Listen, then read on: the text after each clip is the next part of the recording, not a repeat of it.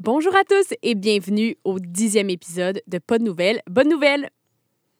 C'est pas prestigieux.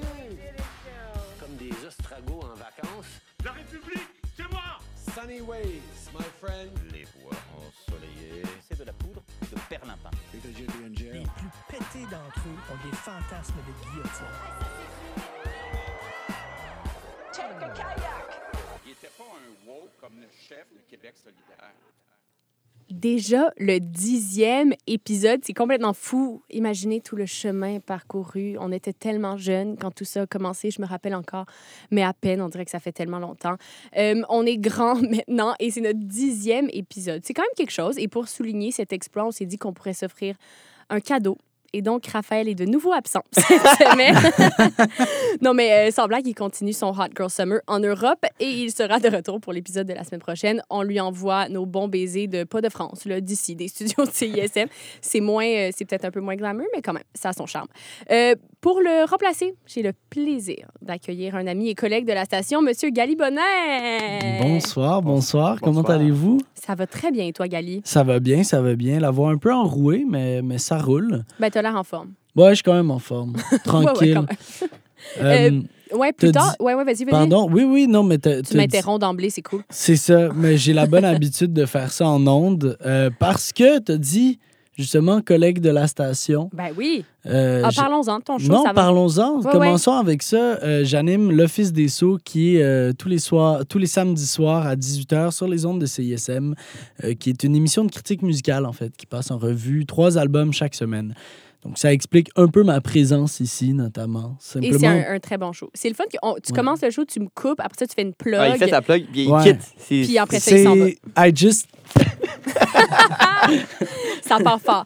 Euh, ben, Manu, bonjour à toi aussi. Bonjour, moi je suis là, puis j'ai rien à plugger, mais je vous salue. Ouais, fidèle au poste. Toi, tu n'aurais jamais osé nous abandonner pour boire des bières de microbrasserie en Belgique.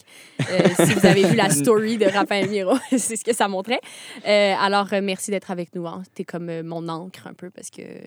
Ben, toi aussi, La tu nous avais quitté une semaine en plus. Moi, ben, je suis la seule finalement qui est La pierre d'assise. la pierre d'assise, la pierre angulaire. Euh, Manu, essaie de deviner de quoi je vais parler dans le tour de l'actu. Je pense que je suis quand même prévisi- prévisible. Ben écoutez, s'il y a un sujet dont j'entends beaucoup parler, euh, Julia Pagé, et euh, desquels elle m'envoie des mimes sur Instagram, Hmm. c'est euh, la présidentielle française. Ouais, ça, on va en glisser un mot. Puis dans mon, dans ma- mon actu culturel, tu penses que ça va être quoi?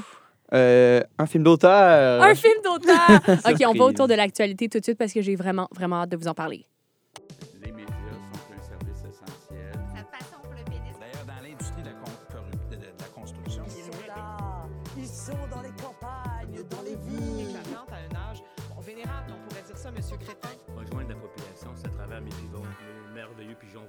Que vous êtes. Manu, tu l'avais bien deviné, fidèle à mon habitude, je vais parler d'un film niché bien au-dessus de mes compétences. Euh, je suis allée au cinéma moderne. Encore, si vous me cherchez, je suis Mais là. ça, je me disais, c'est que tu fais ta fin de session au cinéma moderne, en fait. Oui, à peu près. Tous tes travaux dans De, oui, oui, je dans dors l'entrée, là, là, je fais ça. Puis à chaque fois, c'est euh, plus traumatisant que la fois précédente. Et j'y vais habituellement seule. C'est comme euh, un recueillement. C'est une date avec toi-même. Une date avec moi-même, Parce que trouves dit. personne pour y aller. OK, non, ça, c'est n'importe quoi. Parce que là, cette fois-ci, j'avais envie d'y aller avec des gens. J'ai appelé ma sœur, ma cousine. Elles ont les deux dit oui. Elles ne savaient pas dans quoi elles s'embarquaient. Euh, visiblement, on est allé voir le film Atlantis, qui est un film qui est sorti euh, avant la pandémie, juste avant, en 2019, mais qui n'a pas pu être à l'affiche dans les salles de cinéma, bon, évidemment, parce que c'était fermé. Donc, ça sort maintenant et c'est très particulier parce que c'est un film post-apocalyptique, dystopique, sur l'Ukraine, sur une Oh, mon Ukraine de Dieu. 2025 qui sort d'une guerre avec la Russie. Donc, comme la dystopie, oubliez ça, là, c'est comme presque En collé fait, sur ouais, c'est juste quelqu'un qui, qui, qui était devin. C'est Marty McFly, il est revenu dans le passé. Exactement. Moi, Pour faire quand t'as film. dit Atlantis, je pensais à Atlantis, l'Empire perdu. Là. Vous voyez le film d'animation de 2001. Ouais, et euh, pourtant, non, mais je pense qu'on aurait mieux fait d'aller voir ça. là-dedans. Pour vrai, on aurait mieux fait d'aller voir ça parce que c'était. Là, à chaque fois, je dis c'est traumatisant. À chaque fois que je dis, je dis que c'est intense. Mais là, j'ai amené des preuves à l'appui parce qu'en écoutant le film, je me doutais que les réactions d'après allaient être quelque chose. Avec ma soeur et ma cousine, qui sont plus jeunes que moi, j'ai comme été élevée. là, on a été élevés tout ensemble, puis on a écouté euh, Barbie de Noël, High School Musical, surtout le High School Musical 2. Alors, notre culture euh, collective a fait un bond de géant et je savais que les réactions allaient être croustillantes. Alors, à leur insu, Je les ai enregistrés à la sortie du cinéma et j'ai un peu moi-même oublié qu'on était enregistrés. Alors, je vous mets un extrait euh, de nos réactions. C'est assez savoureux.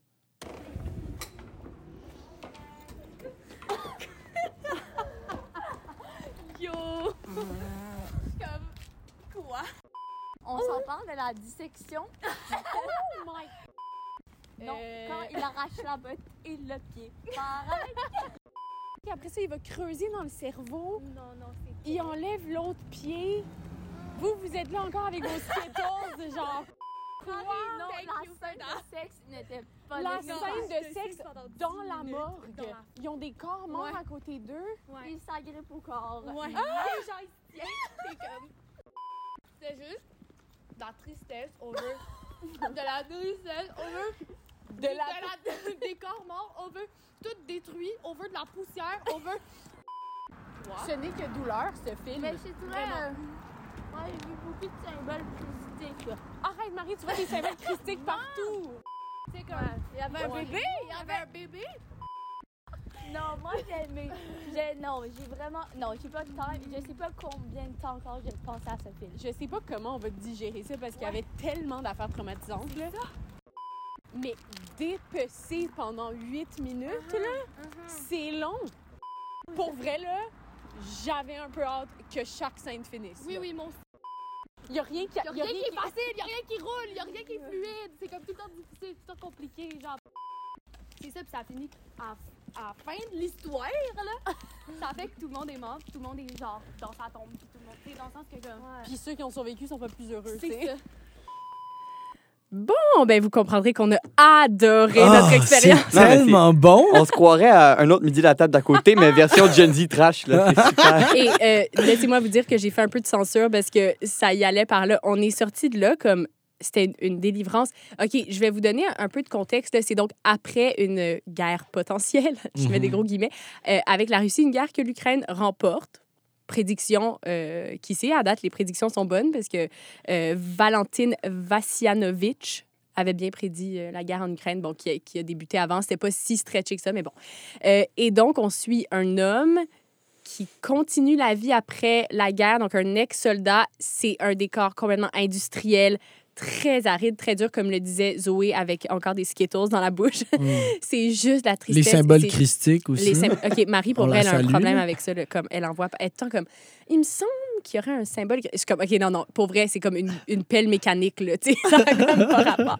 Mais donc, très industriel et euh, vraiment un, un genre de paysage où rien ne pousse. Et pourtant, alors, bon, je vais dire, c'est dans les dernières comme 10 minutes, on voit les germes d'un amour.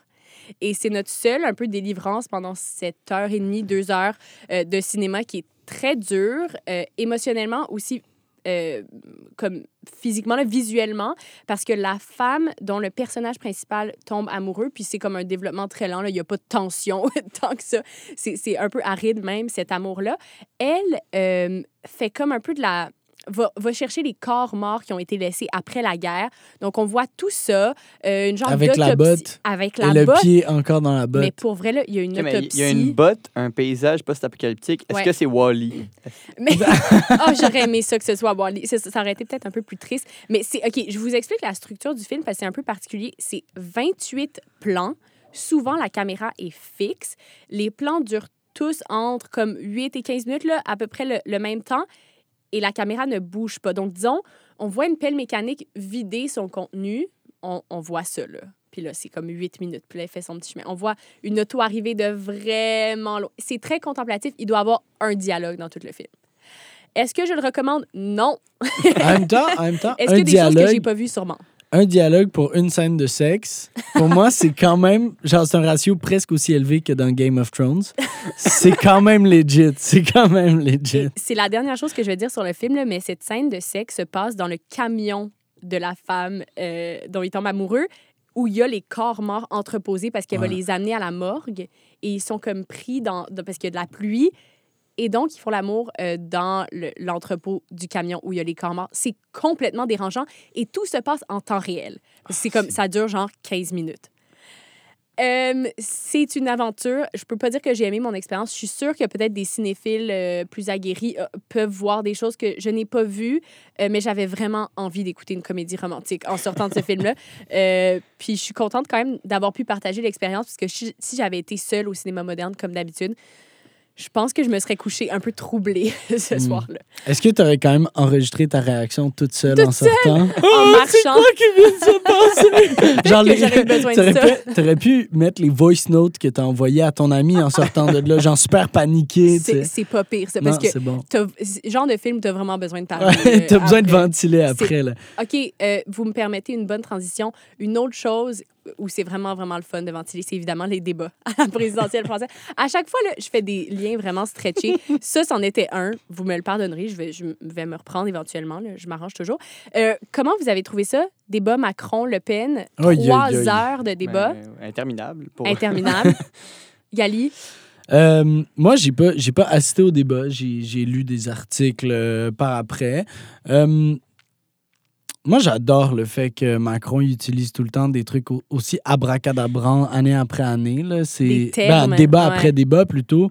Euh, il utilise toujours des, des, des- du vocabulaire tellement précis. C'est comme... Puis je pense que ça participe à la réputation qu'on lui fait d'être euh, genre un orateur extrêmement arrogant. Tu sais, quand tu utilises une, une- quand tu utilises le terme outrecuidance juste pour dire genre hey yo Marine Le Pen t'es cocky mais tu sais c'est- je comprends que la, la majorité des Français sont comme peut-être qu'ils se foutent un peu de notre gueule Mm.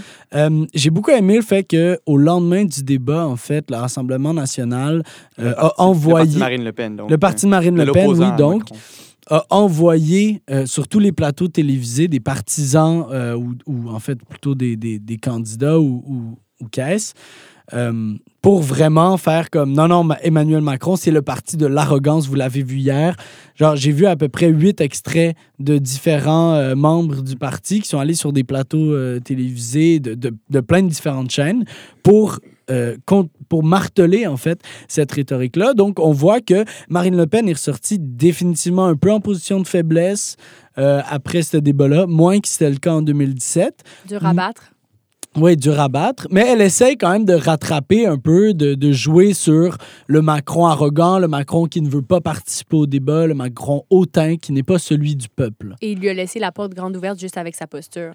Oui, mais évidemment, il était, il, avait, il, était les bras croisés, un peu à Ouais. côté sur sa chaise. Dès Et donc- le départ. Et donc, ça, c'est pour le- la, la forme du débat. C'est sûr que Macron est ressorti un petit peu arrogant.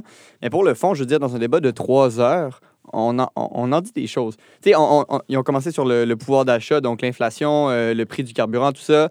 On passe à la place de la France dans l'Europe et dans le monde. Euh, évidemment, euh, l'immigration, le voile, la laïcité de l'État. Donc, ça ratisse assez large. Je ne sais pas si les électeurs français en ressortent grandis. Moi, je comprenais à moitié rien de ce qui était, euh, de ce disait parce que je suis pas Mhm. vraiment au courant de tous les enjeux euh, en France. Mais donc, euh, sur, le, sur le fond, plusieurs analystes disent que Macron a en effet gagné le débat parce qu'il était plus appuyé sur des chiffres. Il savait un peu euh, comment se positionner comme présidentiable, étant donné qu'il est président depuis cinq ans. Euh, et, et sur la forme, cependant, peut-être que Marine Le Pen est ressortie plus comme humaine et française, alors que Macron est ressorti plus comme arrogant, un petit peu euh, l'usure du pouvoir qui faisait son œuvre. Ouais, mais en même temps, je trouve que Le Pen était, était souvent à court d'arguments, tu sais, ou, ou, ou, euh, pas à court d'arguments, mais du moins, elle, elle, elle savait pas forcément quoi répliquer. Puis à un moment donné, Emmanuel Macron lui a carrément dit euh, ben, Vous ne m'avez pas répondu. Puis elle a dit Ben non, parce que c'est bon, là, whatever. tu sais. Puis elle dit, euh, il, il lui, il lui a dit Mais c'est parce que vous ne savez pas quoi répondre. Tu sais, comme. Ça, genre- c'est des- c'était des moments forts. puis ça, ça, c'était des Ouais. moments forts. Puis je trouve que j'ai l'impression. Je sais pas comment elle s'est préparée, Marine Le Pen, mais des fois, tu avais l'impression qu'il y avait des points évidents comme Mm. celui de la Russie. Bon, Ben, Marine Le Pen, ouais. parlons-en. euh, euh, bref, récapitulatif. Euh, le, le Rassemblement national a emprunté une somme fara- faramineuse euh, en 2014-2015 après l'annexion de la Crimée par la Russie. Et À une banque russe. à une banque russe. Et euh, Macron lui reproche en plein débat, bon, vous Ben, d'être êtes financé par c'est ça, vous êtes, vous êtes la candidate de la Russie. En fait, quand vous parlez, vous, euh, quand vous parlez à, la Russie, vous parlez à votre banquier. Mhm. Alors, que, comme alors ça. que lui parle en tant que chef d'État à un autre chef d'État. Exactement. Et on aurait dit que c'était sorti de son chapeau. Elle savait comme pas trop par où le prendre et tout, alors que je Alors me dis, que mais c'était oui, évident c'est évident, c'est une attaque Ben ouais. politique C'est ça, ça- qui est à voir venir. Dans un débat, il faut se préparer à, à lancer des flèches, mais aussi À en recevoir et à bien les recevoir. Puis au final, c'est parce que c'est un débat de trois heures, mais les, les clips qui ont joué durent 15 secondes, Mhm. c'est ça dont on se rappelle. Donc, euh, Mm. c'est un, peu- c'est un peu ça qui marque l'imaginaire des, des, des électeurs qui vont d'ailleurs aller voter euh, dimanche. Et donc, on Mhm. devrait avoir les résultats euh, ici, peut-être en fin d'après-midi, dimanche ou en soirée. Euh, donc, tout ça ça, va- ça, ça, ça, ça- ça se termine bientôt et on saura bientôt qui sera couronné président. la et, disons-le, on a toujours un peu l'impulsion de trouver des gagnants, des perdants, mais euh, dans l'ensemble, c'est un débat qu'on a jugé assez plate. Mhm. Il n'y a pas eu beaucoup de moments forts, contrairement à il y a cinq ans, où là, il y avait vraiment, le- en termes de punchline, c'était assez fort. Il y avait vraiment une balance euh, qui penchait du côté de Macron, Mhm. beaucoup plus fort, le nouveau candidat. Là, c'était plutôt égal, quelques points d'un côté de l'autre. Macron qui paraît plus sérieux, euh, euh, peut-être plus compétent, mais aussi beaucoup plus arrogant. D'ailleurs, je comprends pas comment son équipe l'a pas briefé avant pour lui Mais dire pense- c'est ce qu'on te reproche, ne croise pas tes bras et ne t'accote pas dans ta chaise. Mm. Bon, ça, c'est un peu curieux, là, quand même. Je sais pas. Mais en même temps, peut-être que lui, c'est ça qu'il aime. Tu sais, peut-être que lui, il se dit, C'est qui quelque chose qui va, qui va fonctionner pour moi. C'est ma personnalité, c'est cette Mm. arrogance-là qui, qui me fait gagner. Peut-être- probablement qu'il appelle pas ça de l'arrogance, mais Ouais, non, il doit dire confiance. Il doit dire la confiance. En tout cas, on pourrait en parler encore longtemps parce que vraiment, c'est le genre de choses, sur trois heures, il y a pas mal de choses à décortiquer. Mais disons que dans l'ensemble, c'était pas hyper euh, excitant. Puis l'enjeu en ce moment en France, c'est aussi les gens qui n'iront pas voter. Alors la question à se poser, c'est quand même aussi de savoir si ça les a euh, incité. incités à, à- à se rendre aux urnes euh, dimanche. C'est ce qu'on verra. Restons un peu à l'international. Manu, le Royaume-Uni a passé, ben, disons, a établi un nouvel accord avec le Rwanda. Oui, c'est c'est assez particulier, mais en fait, c'est que le, le Royaume-Uni veut, comme beaucoup de pays en Europe, euh, gérer une crise migratoire. Et donc, il y a, plusieurs euh, milliers de, migrants qui traversent la Manche en partance de la France vers le Royaume-Uni pour euh, immigrer, donc ce qu'on pourrait appeler des sans-papiers ou des demandeurs d'asile. Et euh, donc, euh, le, le Royaume-Uni a signé un accord avec le Rwanda pour en fait expatrier ces personnes qui arrivent sur son territoire vers le Rwanda directement. Faire un, pont aérien, un corridor en fait. Donc, euh, c'est près de 30 000 personnes qui ont traversé la Manche euh, l'année l'année dernière. Et euh, on, on a donc signé un accord de 120 millions de livres, donc à peu près 160 millions de dollars, pour directement envoyer ces gens-là au Rwanda, les loger, les nourrir, parce qu'on ne veut pas s'en occuper sur le territoire britannique. Bon, la question, c'est euh, est-ce que ça, ça, ça va marcher? Et aussi, est-ce que c'est légal? Parce que le droit Mm. de l'asile, euh, c'est un droit euh, régi par le droit international. Et évidemment, plusieurs ONG, l'ONU, le Haut Commissariat aux réfugiés, ont, ont reproché euh, au gouvernement britannique leur cruauté et l'illégalité de la chose. Parce qu'en fait, quand quelqu'un demande l'asile dans un pays, il fuit déjà des conflits, la persécution pour plusieurs critères. Et donc, en arrivant sur le territoire britannique, ben, c'est un peu, on pourrait dire, cruel de l'envoyer directement au Rwanda, dans un pays qu'il ne connaît pas du tout. La Convention de Genève euh, régule euh, le- le- les demandes d'asile et euh, visiblement, ça ne respecte pas la Convention de Genève à laquelle le, Royaume-Uni est parti. c'est fou comment les enjeux d'immigration sont centraux en Europe en ce moment. Là, on le voit dans la présidentielle française. Ça va être et, et ça risque pas de se résorber. Ça va être des questions que l'Europe et, éventuellement évidemment le monde entier va devoir sur lesquelles ils vont devoir se pencher. Oui, évidemment. Et le gouvernement britannique se pose un petit peu en défenseur, en fait, des, des, des, des demandeurs d'asile, ce qui est un peu paradoxal. C'est-à-dire, Ouais, c'est ça. Euh, on, on vous protège des, des dangereux, euh, des dangereux brigands qui vous font traverser la Manche et Mhm. il y a plusieurs personnes Mhm. qui décèdent en traversant la Manche. Et aussi, euh, le Royaume-Uni avait signé un accord similaire avec la France, en fait, pour que les migrants restent en France, ils ne traversent pas la Manche. Il avait tenté aussi de signer un accord similaire à celui euh, auquel, avec lequel il a signé avec le Rwanda, avec le Ghana. Ça n'avait euh, pas marché.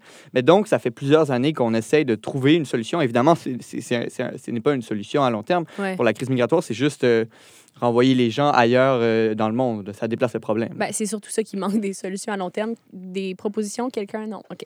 Passons, passons à autre chose. Gali, tu as une nouvelle euh, franchement étonnante. L'armée brésilienne a acheté quoi? a acheté 35 000 euh, comprimés de Viagra. OK. Euh, voilà, qu'on peut aussi nommer des pilules de sildenafil. euh, voilà, c'est un vasodilatateur qui permet l'érection, Mm. si vous n'êtes pas au courant. Et ce qui est vraiment surprenant dans cette histoire-là, c'est que personne ne semble avoir d'explication. Ben, Donc, le, évidemment, God. la, la, la gauche, euh, la, la gauche qui est l'opposition, euh, le Parti socialiste brésilien qui est l'opposition au Brésil, fustige euh, le gouvernement, le gouvernement en place. Et le gouvernement ni l'état-major ne semblent avoir de, euh, d'explications très concrètes. Euh, Bon, les montants sont encore flous, mais on sait qu'il y a 35 000, au moins 35 000 petites pilules bleues euh, de 25 à 50 mg. mais ce qui est Ah, on- vraiment... On est précis sur les faits. Oui, ici. et ce qui est vraiment particulier, c'est qu'il y en a 28 000 qui seraient allés à la marine. Ce qui veut dire qu'il y, en a- il y, a- il y en a 7 000 qui se disputent l'armée de terre et euh, l'aviation. Ce qui est vraiment étrange. Ça veut dire qu'il y a- il y a probablement plus de dysfonction érectile sur les bateaux que dans les airs. Mais bon, là, on s'égare un peu parce qu'après ça... Est-ce que euh, le Viagra pourrait contrer le mal de mer? Ah, Un nouvel mais non, mais je pense que ce qui le- le- l'argument amené, un des, un des arguments amenés, c'est euh, pour, euh, pour, pour, euh, comment, euh, pardon, pour régler des problèmes cardiaques. ok? Parce Mm. que, en fait, le Viagra a été découvert comme ça. Euh, à la base, on voulait créer quelque chose pour, euh, pour éviter les problèmes cardiaques. Mais tout le monde dit c'est impossible parce que l'armée brésilienne, ce sont des jeunes hommes dans la vingtaine, trentaine qui ne souffrent pas de problèmes cardiaques. Donc, ça n'a aucun sens. De surcroît, il y a l'achat de 60 prothèses péniennes. Ce sont, des, pardon. ce sont des prothèses que l'on, que l'on insère en fait à l'intérieur du corps et qui nous permettent ensuite de faire gonfler artificiellement le pénis pour offrir une érection. On estime euh, ces produits-là à une valeur de 10 000 à 12 000 euros. Par- Donc, par prothèse, Par prothèse, oui, voilà. Euh, donc, ce qui, ce qui est quand même étrange, et l'état-major de répondre euh, Non, non, nous, on en a juste acheté trois. et, la, et la réponse Ben oui, mais qu'est-ce que vous faites à même en acheter juste trois?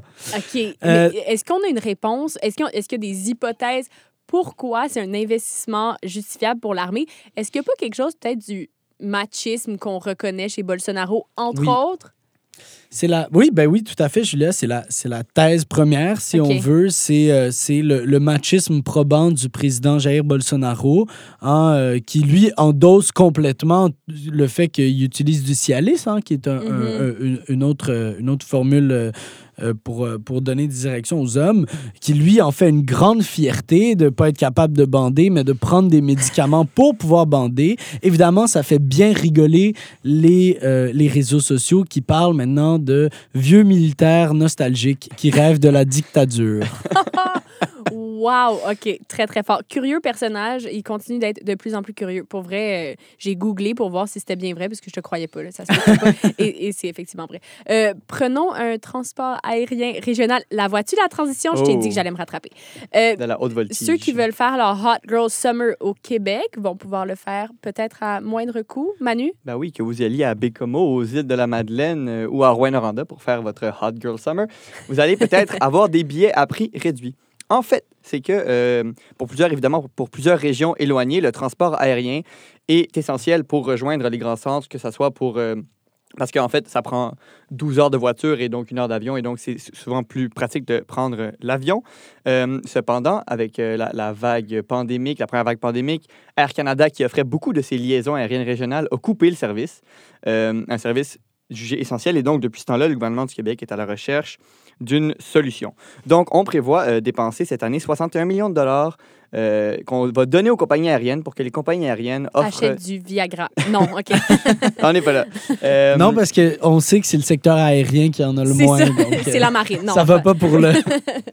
Mais donc, euh, pour permettre, en fait, de- d'offrir des, des tarifs, un tarif maximal de 500 dollars pour l'aller-retour pour euh, plusieurs destinations au Québec, en partance de Montréal et de Québec et de Saint-Hubert. Donc, euh, vers l'Abitibi, vers le nord du Québec, Chibougamau, vers la Côte-Nord, vers le Saguenay, vers la Gaspésie et les îles de la Madeleine. Donc, à la fois pour le tourisme, mais aussi pour euh, les voyages essentiels si vous venez de ces régions éloignées. D'ailleurs, on vous salue si vous nous écoutez en dehors de la région métropolitaine de Montréal. Euh, et donc, évidemment, ce- cependant, ces li- liaisons aériennes, pour être subventionnées, devront euh, avoir lieu toute l'année et pas seulement dans la période touristique. Pour une région, par exemple, comme les de la Madeleine, Air Canada avait coupé le service, sauf pour la période estivale, parce que c'est là où on faisait de l'argent avec les touristes. Donc là, il va falloir, si Air Canada veut offrir des vols à un prix attractif, les offrir toute l'année. Euh, on demande aussi d'avoir une fréquence euh, assez élevée pour pouvoir avoir une certaine mobilité. Si vous venez, par exemple, de Blanc-Sablon puis que vous, voulez- vous devez vous pla- déplacer à Québec, il faut qu'il y ait plus qu'un vol par semaine. Mhm. sinon, ça, ça fait un peu aucun sens. Et donc, euh, avec ce, ce- cette, euh, ce nouveau tarif unique, on veut un peu briser l'idée que ça coûte plus cher euh, d'aller à, à- à Fermont qu'à d'aller à Paris ou d'aller à cette île que d'aller à Madrid. Et donc, c'est un peu la. C'est c'est à deux volets, à la fois pour les régions éloignées, mais à la fois pour le, le tourisme. D'ailleurs, à l'annonce, il y avait le ministre des Transports et la ministre du Tourisme. Donc, euh, si vous voulez en profiter, euh, c'est premier arrivé, premier servi, d'ailleurs. Donc, euh, 61 millions de dollars jusqu'à épuisement des stocks. Donc, euh, lancez-vous, les amis. Lancez-vous. Euh, Gali, je ne sais pas si tu vas pouvoir faire mieux que la première actualité que tu nous as présentée, mais il y a quand même une histoire complètement folle aux États-Unis. Est-ce que ça nous étonne? Pas vraiment? Mm. Une histoire de sac de chips. Oui, euh, et plus précisément des Doritos Cool Ranch. Euh, non, mais c'est- c'est c'est cocasse comme entrée en matière, mais euh, l'histoire ne l'est pas autant. En fait, euh, un jeune homme noir de 8 ans s'est fait euh, pris à bras le corps par trois policiers blancs, euh, trois hommes dans la trentaine, à la force de l'âge, qui l'ont pris de force, soulevé du sol, qui l'ont qui l'ont mis de force dans une voiture, sous prétexte qu'il aurait volé un sac de chips.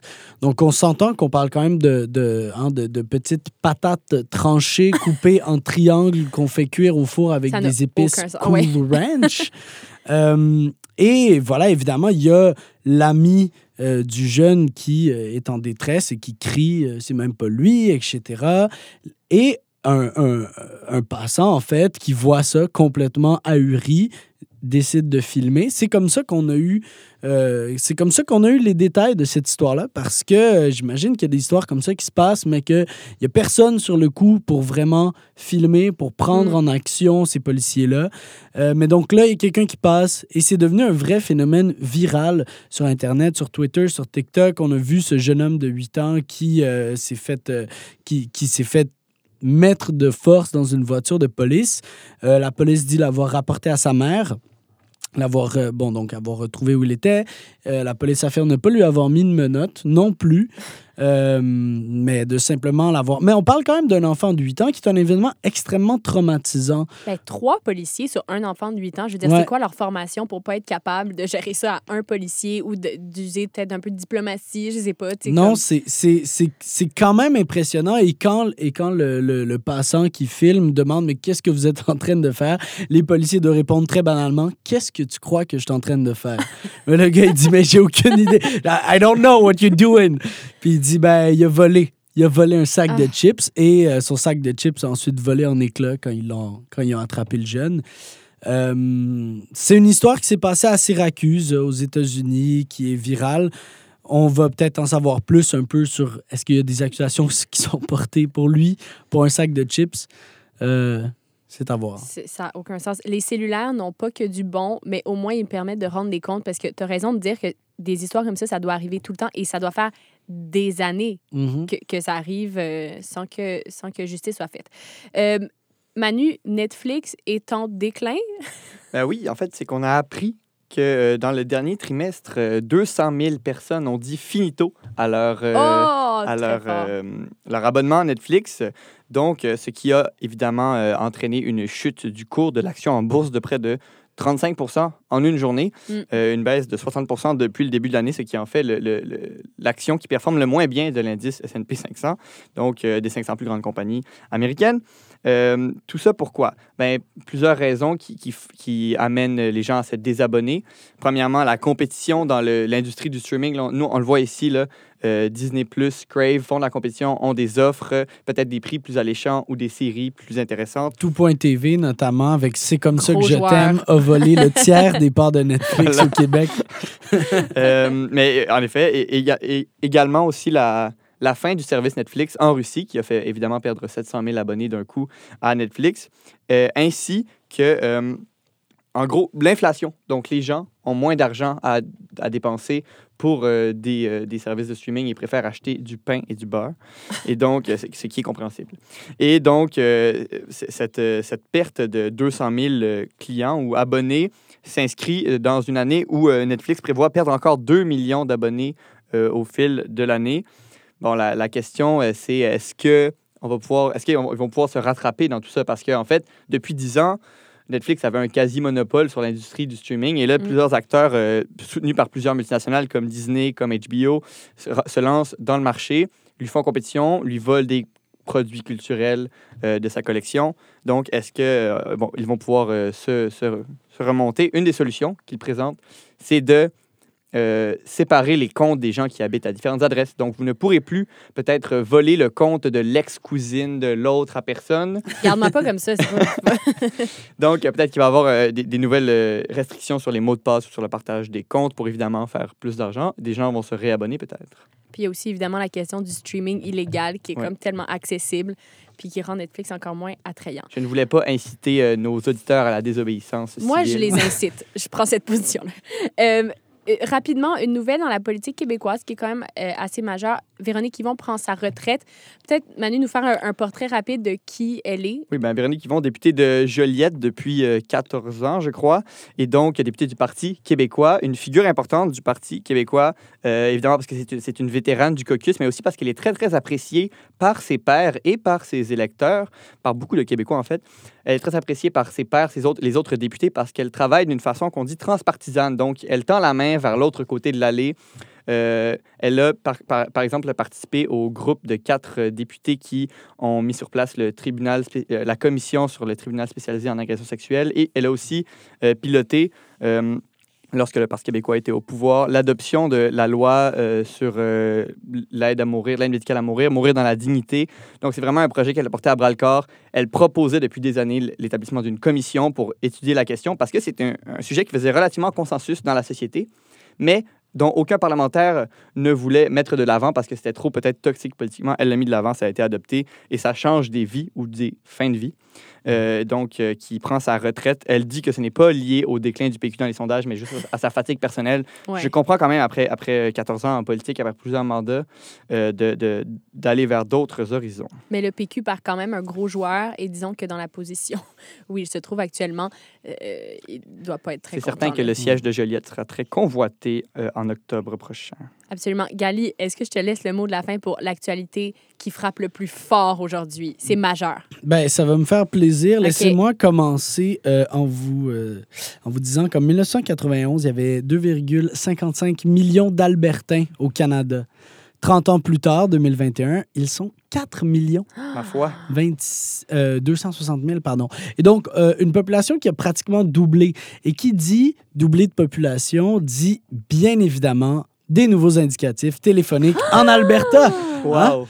Donc, euh, un nouvel, à partir de samedi, euh, si vous habitez en Alberta, vous pourrez prendre un numéro de téléphone qui commence par le 368. Ça sera disponible euh, donc dès samedi.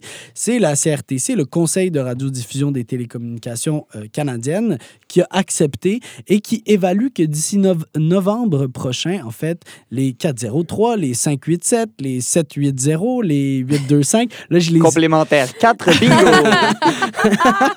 je les énumère parce que euh, j'imagine que vous n'êtes pas forcément comme à l'aise avec les indicatifs régionaux de l'Ontario. Non l'Alberta. De l'Alberta, pardon. Mais ils seront épuisés d'ici novembre prochain. Euh, et donc, vous pourrez... euh, c'est une petite nouvelle comme ça. hein. C'est une feel-good news, comme on dit. Euh, C'est moi- la nouvelle qui sera sur toutes les lèvres dans les prochains mois. Exactement. Tu sais, moi, quand j'ai- passé de 514 à 438, c'était une fierté. Je me sentais Ah. dans le progrès, je me sentais dans l'avancée sociale. cool. Dans le progrès. Je me... Et donc, euh, je souhaite à tous les Albertains qui vont avoir le 368 euh, à partir de cette fin de semaine d'éprouver le même sentiment. Et moi, je me permets de dire un allô tout spécial à mon amie Andréane Sansouci qui s'en va travailler à Medicine Hat en Alberta. Alors, on lui souhaite la meilleure des chances. Medicine Hat, qui est la première ville canadienne à avoir aboli l'itinérance. C'est euh, pas vrai. Ouais, puis finalement, comme un an plus tard, ils ont fait non, non, en fait, il y en a encore un peu. Mais oui, ils ont fait, ils ont fait un programme, euh, ils ont fait un programme et qui, il y a plein de gens qui disaient ben, on a un gros problème d'itinérance à Montréal. Regardez ce qu'ils ont fait à Medicine Hat. Euh, mais allez lire là-dessus, hein, ceci étant dit, ça s'est pas passé cette semaine, fait qu'on n'en parle pas. Mais Gali, là, franchement, tu m'étonnes d'avoir une nouvelle, ben pas une nouvelle sur Medicine Hat. Là, je pensais jamais que ça allait amener euh, nulle part. En tout cas, merci pour ce fabuleux tour de l'actualité et euh, restez à l'affût des nouveaux codes régionaux. On sait jamais quand un nouveau euh, peut apparaître. Chroniqueur, c'est la sauce piquante, la sauce pimentée qu'on met sur le steak. Le steak étant la nouvelle. Moi, tout ce que je fais, c'est que je mets ma petite sauce sur la nouvelle pour lui donner un peu de piquant. Est-ce qu'il y a des fans? Galerie, Hey, notre jingle. Vos jingles, honnêtement, Philippe Granger, je te marie demain matin. Mais j'avoue qu'on n'a pas vraiment adressé ce jingle-là. C'est quand même, euh, voyons, comment Richard il s'appelle? Richard Martineau qui dit qu'il met sa petite sauce sur la nouvelle. Euh, je- à chaque fois, on joue comme si de rien n'était, puis après ça, on part. C'est du génie. C'est du génie. Bravo. Revenons aux choses sérieuses, c'est-à-dire Kendrick Lamar. Est-ce qu'on a des fans de Kendrick Lamar dans la place? Ben oui. Ouais, Gali, toi, j'avais Ah. même pas besoin de te demander. Manu, toi? Moi, j'ai hâte de voir ce qui, ce qui, ce qui, ce qui va se passer. OK. Parce que le dernier était formidable, puis le, la barre est haute. Ben oui, c'est ça. Ben parce parce qu'en fait, on a appris cette semaine qu'il allait sortir un nouvel album le, Mhm. Le euh, 13 mai, le 13 en mai. fait.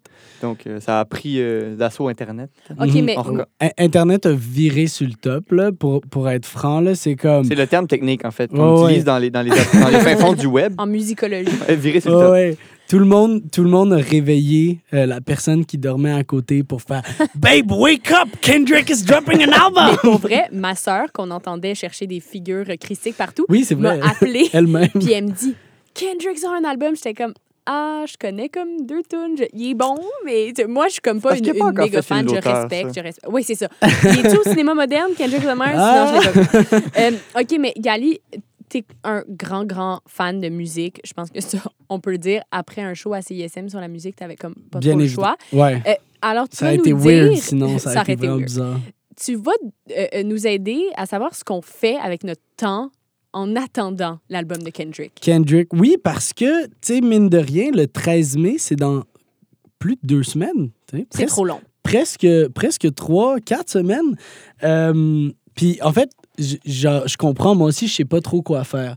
Euh, je vais vous recommander, dans un premier temps, euh, d'aller sur Spotify et de taper Koji Radical. OK? Allez de l'autre côté de l'Atlantique, allez en Grande-Bretagne et allez voir l'album Reason to Smile du rappeur Koji Radical. C'est un album qui est sorti euh, au mois de mars, en fait. Donc, c'est une sortie très récente. Et euh, quand j'ai parlé à, à, à Manu plus tôt cette semaine de, de, de cet album-là, je l'ai décrit un peu. euh, en fait, j'ai décrit Koji Radical comme le Kendrick Lamar britannique. Hmm. Je suis pas le seul à avoir fait ce parallèle-là. En même temps, il faut toujours faire attention quand on compare des artistes pour pas, pour pas trop se mettre les pieds dans les plats. Koji Radical sort son premier album, en fait. Il a toujours sorti, il a sorti des EP auparavant, mais on voit déjà, on retrouve le même désir de euh, constamment créer en cohérence avec un, un univers musical. Autrement dit, c'est un artiste qui accorde vraiment une grande importance au concept, à l'album, comme une œuvre d'art pleine et entière. Euh, T'es pas devant un ramassis de chansons éparpillées, Mm. là, ou une playlist ou une mixtape. C'est-à-dire qu'il est peut-être artiste avant d'être musicien ou rappeur. C'est un artiste complet. Définitivement, en fait, parce que lui, il a commencé, euh, il a commencé, en fait, il- en faisant du spoken word. Et ça transparaît encore à travers son œuvre. On pourra l'entendre dans des extraits plus tard. Ben, je vais commencer quand même depuis le début. De son vrai nom, euh, Kwadwo Adu Genfi Amponsa, euh, Koji Radical est le fils de deux migrants ghanéens. Euh, il a grandi à Londres et dans les banlieues de Londres. Euh, et donc, Koji Radical, son nom d'artiste, c'est d'abord et avant tout un poète qui a fait du spoken word. Euh, il s'est lancé en musique en 2014 avec un premier EP, Dear Daisy Opium. Et à partir de là, il commence à sortir plusieurs EP, dont notamment euh, 23 Winters, donc euh, 23 hivers, qui est sorti à ses 23 ans. Et il y avait son personnage Bamboo dans, dans ce dans ce EP-là. Euh, Bamboo, qui est un personnage de Koji Radical qui utilise le blackface. Mais Koji Radical, c'est un artiste noir, donc ses deux parents sont, sont ghanéens. Donc, on voit qu'il y a vraiment une relation. Il y a, il y a- il y a une mise en abîme un peu de, de, de sa relation avec, avec justement le, le racisme ambiant dans lequel il évolue, avec ses racines africaines. Et donc, cette idée de. de d'avoir un personnage blackface puis de, de l'incarner dans des vidéos euh, ça a vraiment la, la critique était assez était assez impressionnée je dirais Ça doit faire parler, ça, c'est sûr. mais c'est ça. Et donc, on remarque un penchant très artistique, euh, tu sais, comme si je peux le dire ainsi, là, pas dire que les autres rappeurs qui, qui, qui parlent de sujets plus traditionnels euh, au milieu ne le sont pas. Mais comme l'a expliqué Manu, il y a quelque chose d'un peu plus, une espèce de, de, de graine évocatrice chez Koji Radical qui continue à pousser avec les années. Euh, il est très réputé pour ses vidéos, surtout son esthétique est, est reconnue pour sa danse également. Comme Kendrick Lamar. Euh, oui, comme Kendrick Lamar, exactement. Donc, tu vois, on peut dresser des petits parallèles comme ça. Euh, bref, il fait sa, sa place dans le monde musical britannique et il nous arrive cette année avec son premier vrai album, Reason to Smile. Reason to Smile, c'est un album de 15 chansons, 52 minutes d'écoute. Il y a 11 featuring. En tout, c'est beaucoup. Euh, ce qui est assez bien, c'est qu'on n'a pas l'impression qu'il y a 11 artistes invités sur l'album. Chaque performance vient vraiment ajouter un petit grain de sel hein, au, au, au stew. Au, euh, on- on- ça vient s'arrimer, puis ça vient juste relever les saveurs de l'album. On n'a pas l'impression que c'est quelqu'un qui vient pour euh, voler la lumière sur une chanson ou juste quelqu'un qui, qui a écrit un 16 bar dans son coin qui dit Hey Koji, je vais venir rapper par-dessus ta track. Il y a vraiment un travail pour que tout sonne bien. Pareil pour les producers. Il y en a une tonne sur l'album. Chaque chanson a sa texture, sa couleur, mais les sonorités, euh, c'est ça, les sonorités sont pas tout à fait hétéroclites et le résultat est pas baroque. Euh, L'atmosphère évolue au long de l'écoute, comme on, le veut d'un bon album. On fait pas du surplace, mais on saute pas non plus du coq à l'âne. Le thème central de l'album, comme le laisse euh, présager le titre, c'est euh, les raisons d'être heureux, The Reasons to Smile. En entrevue, Koji explique que la pression et l'anxiété, c'est un homme qui a beaucoup parlé, euh, évidemment, des, des, des enjeux pour les Noirs au Royaume-Uni, mais également de tout ce qui est enjeu de santé mentale. Euh, il est très proche de ça, puis il fait, il fait comme. il- pas, pas qu'il se fait un preacher, mais il se fait quand même un devoir de, euh, de, de, de l'intégrer à sa pratique, d'en parler. Et justement, en entrevue, il expliquait que la pression euh, relative à sortir un album, l'anxiété, l'empêchait de voir le bon côté des choses, alors que tout le monde autour de lui le félicitait pour ses nouvelles sorties, pour ses nouvelles réussites. Lui, il voyait juste le mauvais côté de tout ça. C'est comme si son anxiété venait lui barrer la route sur la voie du bonheur. Et l'album est rempli de réflexions sur sa condition, sur, sur les raisons qu'il a d'être heureux. C'est comme s'il avait pris cet album-là pour se dire, OK, non, il y a quand même moyen, faut voir le bon côté des choses, autrement dit. Euh, mais c'est difficile d'être vraiment heureux. Puis ce que je trouve, ce que je trouve beau, c'est qu'il explique qu'il y a beaucoup de réflexions personnelles qui se retrouvent toujours sur l'album. Parce qu'au final, c'est pas une réponse qu'il voulait apporter, c'était pas une explication euh, ou une preuve irréfutable sur la voie au bonheur, mais c'est plutôt une fenêtre sur ses propres pensées, euh, toujours en cours, qu'il voulait offrir à l'auditoire. C'est une manière de dire Those are my reasons to smile. Mon Dieu, ça donne envie de l'écouter. Définitivement. Euh, puis justement, en fait, écoutons-en un peu. Euh, Julien Manu, je vous propose de commencer avec la, la troisième chanson de l'album, Nappy de Koji Radical. On va s'en reparler après, mais euh, portez attention au thème qu'il aborde parce que là, on voit quand on parle euh, d'un artiste qui revendique beaucoup sa noirceur, comment on pourrait dire, ou euh, plutôt les, les droits des, des, des Noirs dans des pays à grande majorité blanc. Euh, on voit tout de suite dans cet extrait-là, je trouve, les racines qui, qui se rapprochent de Kendrick aussi. Place à la musique. The darker the berry, forbidden the fruit, they still want a bit of the juice. If they do not hear, then they got a feeling. My people gotta recoup. They say where you been, I've been on the mountain, growing my hair and finding my powers. Know how I feel and I doubt it. I feel like my dreams are crowded, and I don't like bad energy around me. Still, I wish all the best to an enemy. To my so so so so with the jealousy, and the mix up look better without me. All I need is a piece or a portion. Day to day, I don't do too much talking. Hey, when they take my words and distort them, muddy waters, I'm stepping with caution. Day to day, I just step in finesse, paying dues in my daily due diligence. Mama told me keep all my receipts, bring it back and divide up the dividends. Bring it back on my back like a Naverex. I can't run, ain't no creasing my bosses. I remember when nobody called me, now they gotta call me important. Maybe my head too nappy, my lips too big, my nose too wide, my dick too big, my fist too high. The gang came with nobody going home until we all get came back with a vengeance. Donc, on vient d'entendre le refrain de la chanson Nappy. Je vais vous le redire au cas où vous ne l'aviez pas bien entendu. Maybe my hair too nappy, my lips too big, my nose too wide, my dick too big, or my fist too high. Donc, on voit vraiment le, le talent, en fait, ici, d'écriture de Koji Radical parce qu'il vient vraiment tisser une relation intrinsèque entre le symbolisme du point levé avec lequel il termine le refrain et le reste de sa physionomie euh, de, d'homme africain, hein, d'homme, d'Afrique noire. Donc, pour lui, c'est comme la fierté et, justement le combat lié à, sa, condition dans un pays de colons vient avec le fait d'être cette personne-là. Et donc, moi, je trouve qu'il y a une, finesse dans son écriture et qui, évidemment, c'est des thèmes qui s'entrecroisent beaucoup. Mais Manu, pendant, pendant la chanson, tu nous as dit quelque chose d'extrêmement intéressant. Ben oui, en fait, c'est que le The Guardian, dans, dans leur critique de cet album, le, le grand quotidien britannique, a titré que c'était euh, An era defining Black British work, donc un travail qui va définir l'ère actuelle pour ce qui est des artistes noirs en général et euh, en- au, au Royaume-Uni. C'est majeur. c'est vraiment majeur. C'est majeur. Et c'est un artiste qui, étrangement, euh, reçoit pas, à, mon sens, reçoit pas tout l'amour qu'il mériterait.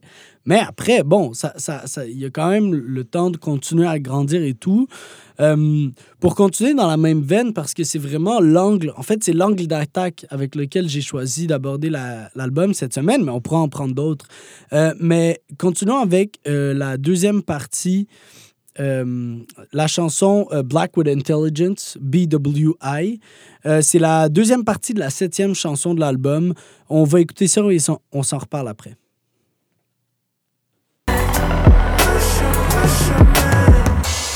My mother's voice always felt like home. But eventually you're outside. On your own. The scariest thing about raising a boy is learning when you become a man, that target on your back is a little bit more permanent than a tattoo. You have to learn quick.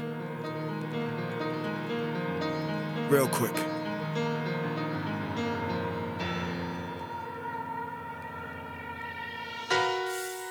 Nothing more dangerous than a black man with intelligence. Even worse when he got some relevance.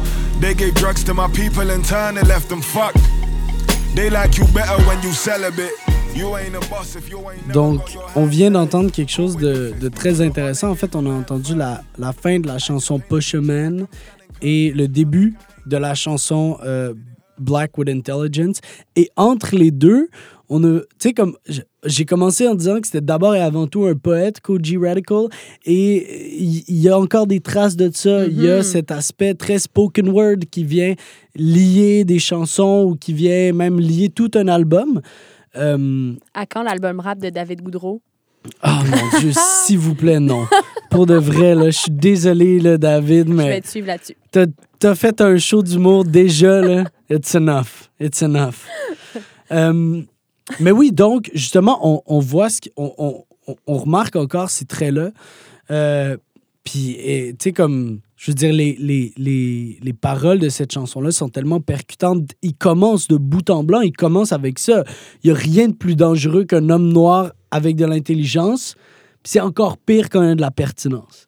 Et donc, tout de suite, on sent cette espèce de comme ce, ce besoin de combattre et de dire les choses crûment et vraiment euh, que, que, que Koji Radical fait à merveille. Je vous suggère qu'on s'écoute peut-être un dernier petit extrait. Euh, C'est euh, l'extrait de la chanson Payback. Euh, on a vraiment une groove plus américaine, si je puis dire.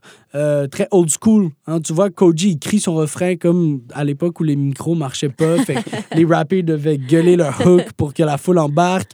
Euh, Puis justement, je trouve que ça montre encore une fois la polyvalence de Koji euh, sans qu'on tombe dans une espèce de euh, d'épopée baroque à travers tout l'album. Donc, euh, on écoute Payback. Uh,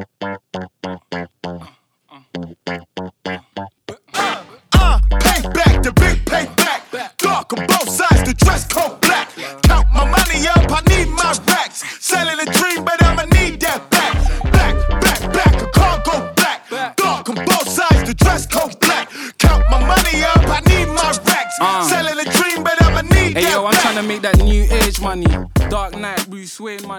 Donc, on voit, Bon! on voit tout de suite en studio les sourires qui se mettent sur les visages. Kendrick a la barre haute.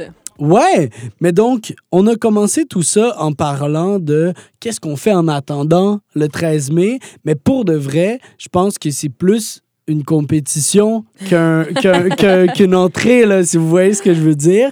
Euh, J'ai vraiment décidé de, de- de faire écouter des extraits qui mettent en valeur ses revendications raciales, puis, euh, puis son, son, son espèce d'engagement à ce niveau-là.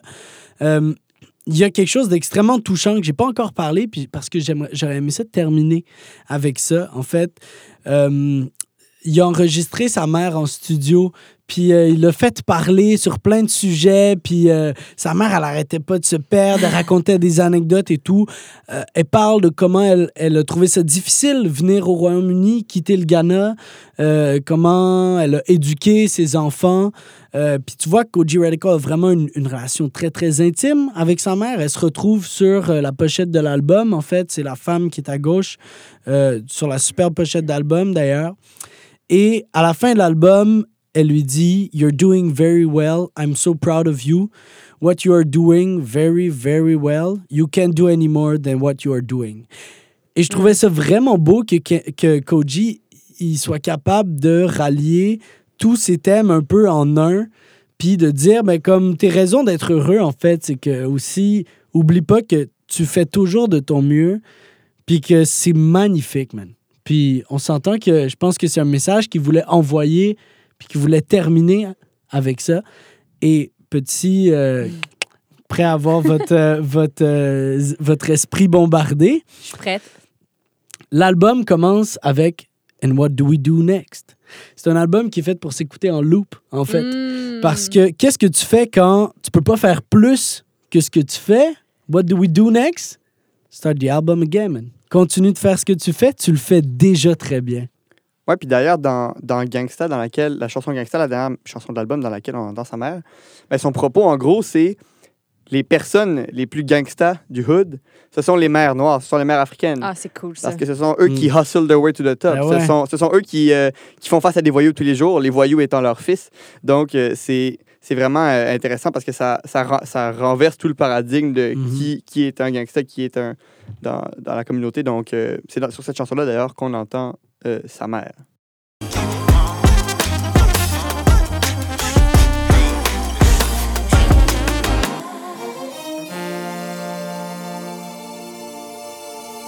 You're doing very well. I'm so proud of you, what you are doing. Very, very well. You can't do any more than what you are doing. C'est sur ce touchant extrait qu'on va conclure l'émission. On devrait tous avoir dans notre cell un message de notre mère qui nous dit quelque chose de même ou de notre père ou de nos amis, peu importe. Ah. C'est vraiment, vraiment touchant. Mhm. Yali, je, je le dis encore, merci tellement de nous avoir fait découvrir ça. Puis, mais ça me fait plaisir. faut remercier, faut remercier les artistes. hein. Moi, j'apporte la bonne nouvelle, mais c'est ça, tout ça est grâce à toi. voilà. Euh, tu me dis euh, à l'oreille que tu vas en parler à ton show à CISM, à l'Office des Sceaux, samedi. Ouais. L'Office des Sceaux, euh, voilà, émission de critique musicale. On en parle avec deux autres albums aussi, parce que euh, chaque animateur sélectionne un album par semaine. Koji, évidemment, c'était ma sélection cette semaine. Mhm. Et donc, euh, c'est samedi 18h ou peu importe où vous prenez vos podcasts, l'Office des Sceaux s'y retrouve. Donc, euh, c'est un rendez-vous. On le rappelle pour la jeune génération, sur le FM au 89.3, sintonisé le 89.3, Tout le monde va y être. samedi soir. On va être à l'écoute. Merci les garçons pour euh, ce superbe épisode. Merci Gali d'avoir euh, remplacé euh, Raph, mais tu as fait beaucoup plus que ça quand Ouais, même. j'ai été son ersatz, comme il Ah, aimerait il si bien le dire. Hein? On le Et- salue. on le salue. Et merci Manu, évidemment. Euh, Et merci à toi, Julia, d'avoir été là euh, comme d'habitude. merci, c'est bien. On se retrouve la semaine prochaine.